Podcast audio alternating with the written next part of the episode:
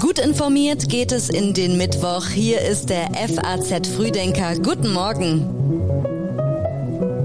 Heute ist der 4. Mai und das ist das Wichtigste für Sie an diesem Mittwoch. Ursula von der Leyen wird voraussichtlich heute den Vorschlag der EU-Kommission für neue Russland-Sanktionen vorstellen. Markus Söder will heute vor die Presse treten und über den Rücktritt von Stefan Mayer sprechen und die fünf Kämpfer gehen auf die Barrikaden. Jetzt noch ganz kurz die Meldungen aus der Nacht, die gerade eben noch reingekommen sind.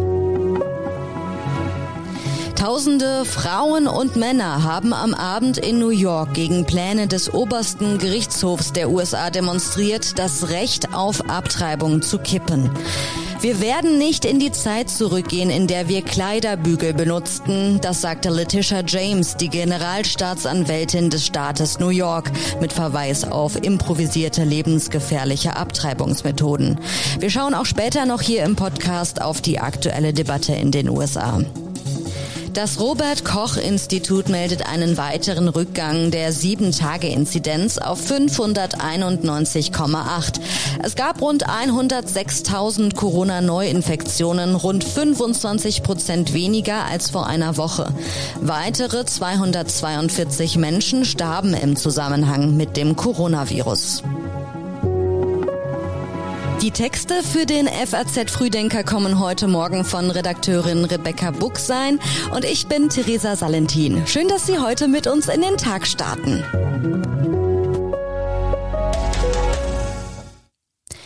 Es ist das sechste Sanktionspaket gegen Russland. Kommissionspräsidentin Ursula von der Leyen wird voraussichtlich heute im EU-Parlament den Vorschlag für ein neues Paket mit Russlands Sanktionen vorstellen. Die offene Frage ist weiterhin, wie ein spürbarer Anstieg des Ölpreises verhindert werden kann. Und diese Frage ist nicht nur innerhalb der EU von zentraler Bedeutung. So könnte Russland sein Öl beispielsweise anderswo teuer verkaufen und seine Kriegskasse weiter auffüllen. Das Sanktionspaket wird voraussichtlich ein zeitlich gestaffeltes Ölembargo beinhalten.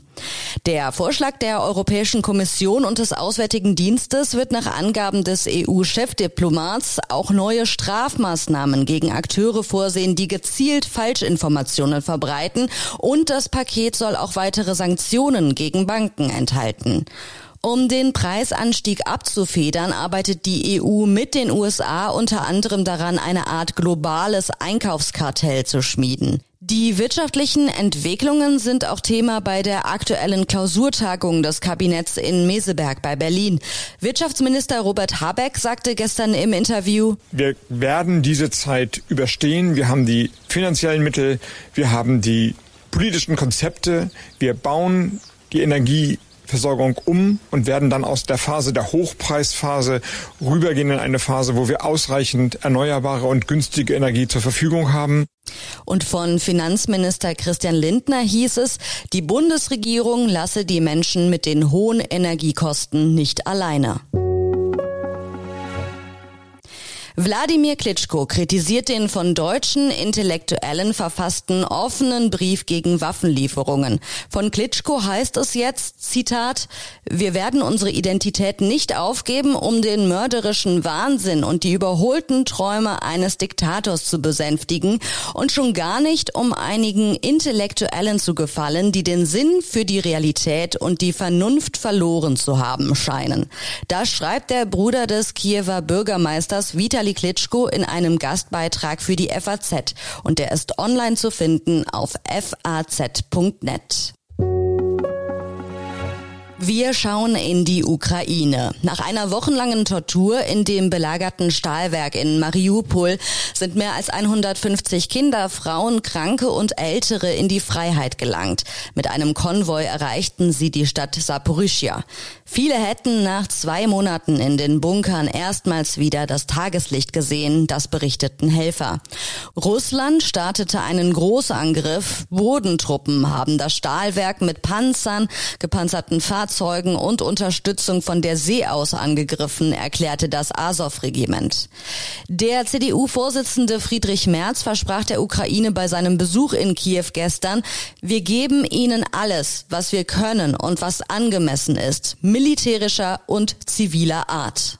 Ich bin wirklich ähm, vollkommen erschüttert nicht nur gewesen, ich bin es immer noch. Diese Bilder gehen einem nicht mehr aus dem Kopf, wenn man sieht, was da auch an Zerstörung stattgefunden hat. Kulturzentren, Kindergärten, Kirchen.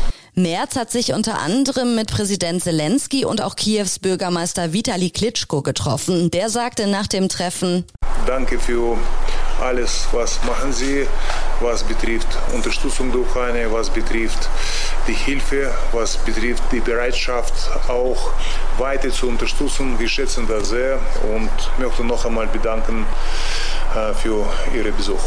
Bundeskanzler Olaf Scholz hat bisher auf einen Besuch in der Ukraine verzichtet. Ist es das Ende des liberalen Rechts auf Abtreibung in den USA? Die Debatte über das Thema Abtreibung wird in den USA seit Jahrzehnten hitzig geführt. Jetzt facht sie ein durchgestochener Urteilsentwurf weiter an. Der Supreme Court bereitet sich laut einem Bericht des Nachrichtenportals Politico darauf vor, das Grundsatzurteil Roe vs. Wade von 1973 zu kippen, wonach sich das Recht auf einen Schwangerschaftsabbruch aus dem 14. Verfassungszusatz und dem Schutz der Privatsphäre ableiten lässt. Der Bericht stützt sich auf den Entwurf vom 10. Februar einer Urteilsbegründung des Gerichts. Abtreibungsgegner und Befürworter reagierten gestern mit Freude und mit Wut auf den veröffentlichten Text. Präsident Joe Biden kündigte an, für dieses fundamentale Recht zu kämpfen. Dafür brauche es ein Bundesgesetz, sagte er. Was sagt Söder nach Meyers Rücktritt? Söder will heute vor die Presse treten. CSU-Generalsekretär Stefan Meyer ist nach nur zwei Monaten von seinem Posten zurückgetreten. Es gibt Vorwürfe, er habe einem Reporter mit Vernichtung gedroht. Als Grund für seinen Rücktritt nannte Stefan Meyer am Abend in einer Erklärung gesundheitliche Gründe. Es sei eine persönliche Entscheidung. Kurz zuvor hatte die Bild-Zeitung über mutmaßlich ungebührliches Verhalten Meyers gegenüber einem Reporter der Zeitschrift Bunte berichtet. Die Zeitschrift Bunte berichtet in der aktuellen Ausgabe über einen angeblichen unehelichen Sohn Meyers. Fragen dazu wollte Meyer nach Angaben von Bunte nicht beantworten. Nach Informationen der FAZ soll Meyer den Reporter nach Kenntnisnahme des Artikels zweimal angerufen haben, ihn dabei massiv beschimpft und ihm mit Vernichtung gedroht haben, so der Vorwurf. Meyer selbst schreibt in seiner Erklärung zu den Vorfällen, Zitat, in einem aufgrund einer eklatant rechtswidrigen Berichterstattung geführten Gespräch mit einem Journalisten der Bunden habe ich möglicherweise eine Wortwahl verwendet, die ich rückblickend nicht für angemessen betrachten würde. Nach dem Drama um die deutsche Fünfkämpferin Annika Schleu in Tokio sollte der moderne Fünfkampf reformiert werden.